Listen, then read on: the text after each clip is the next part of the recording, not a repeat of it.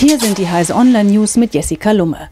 Passwortsammlung mit 773 Millionen Online-Konten im Netz aufgetaucht. Troy Hunt, Betreiber der Passwortsicherheitswebseite Have I Been Pawned, hat eine riesige Sammlung mit E-Mail-Adressen und geknackten Passwörtern im Netz gefunden. Die Sammlung enthält knapp 773 Millionen unterschiedliche E-Mail-Adressen und 21 Millionen unterschiedliche Passwörter. Wer wissen will, ob eine seiner Mailadressen mit dazugehörigen Passwort in der Datensammlung vorkommt, der kann einen Dienst auf Hans Webseite verwenden.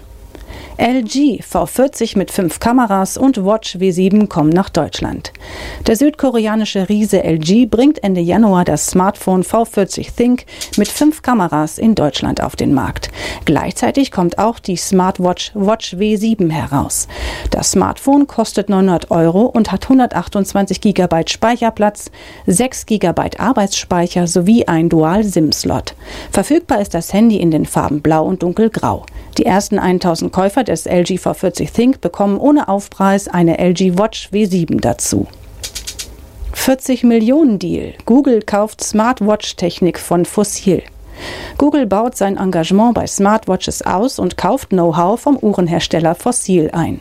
Die beiden Unternehmen haben eine Übereinkunft geschlossen, nach der Google von Fossil gerade in Entwicklung befindliche Smartwatch-Technik und einen Teil der Forschungs- und Entwicklungsabteilung übernimmt. Rund 200 dieser Mitarbeiter wolle Fossil jedoch selbst behalten. Nach Angaben von Fossil vom Donnerstag ist der Deal rund 40 Millionen US-Dollar wert. Selbst gebaut, eine E-Gitarre aus 1200 Buntstiften. 1200 Buntstifte hat der YouTuber Burls Art zusammengeklebt und aus dem bunten Block den Korpus seiner neuen und wahrlich einzigartigen E-Gitarre gefräst. Normalerweise besteht der Korpus aus einem soliden Stück Holz, dem sogenannten Solid Body. Der YouTuber hat sich bei seiner Gitarre vom bekannten Modell Fender Stratocaster inspirieren lassen. Das Ergebnis kann sich hören lassen, wie er im Video beweist. Diese und alle weiteren aktuellen Nachrichten finden Sie auf heise.de.